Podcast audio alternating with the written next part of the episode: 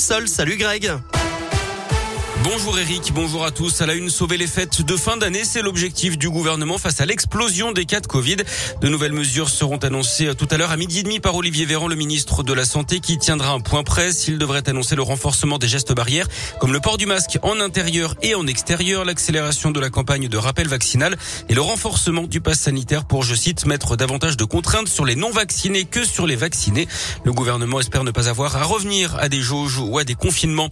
La piste criminelle est d'un acte islamophobe privilégié après un incendie à Saint-Geur, en Haute-Loire. C'est un camion de chantier et un abri qui ont pris feu hier sur le chantier d'une maison individuelle. Le permis de construire appartient à un Lyonnais qui voulait construire une salle de prière en plus de sa maison. Des propos racistes auraient été tenus contre sa famille d'après le progrès. Une pétition aurait circulé pour s'opposer à ce projet. Un drame au large de Calais dans la Manche. Au moins 27 migrants sont décédés hier dans le naufrage de leur embarcation. Les victimes tentaient de rejoindre l'Angleterre. Emmanuel Macron a que la France ne laisserait pas la Manche devenir un cimetière. Quatre suspects ont été interpellés. Une réunion de crise a lieu ce matin à Matignon.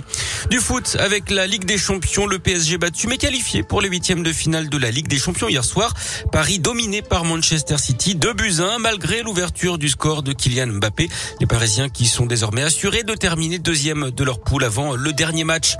Et puis la météo ce sera tristoun. Hein. Aujourd'hui, pas de soleil, de la grisaille et même des averses toute la journée dans la région. Il ne fera pas très chaud non plus, 2 à 3 degrés ce matin, pas plus de 5 à 6 degrés à cet après-midi.